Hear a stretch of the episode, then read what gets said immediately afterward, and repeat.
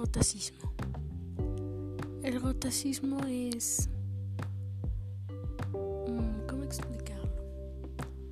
Una, de cierto modo, discapacidad que tienen algunas personas, bueno, que tenemos, en donde no puedes pronunciar bien una letra.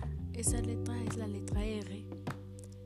Muchos les da risa. Nuestras formas de pronunciar, sin embargo, es algo que a la larga afecta a, esas personas. Las personas que tienen rotacismo por lo general son víctimas de burlas y eso afecta a una autoestima, afecta a una evaluación de la persona.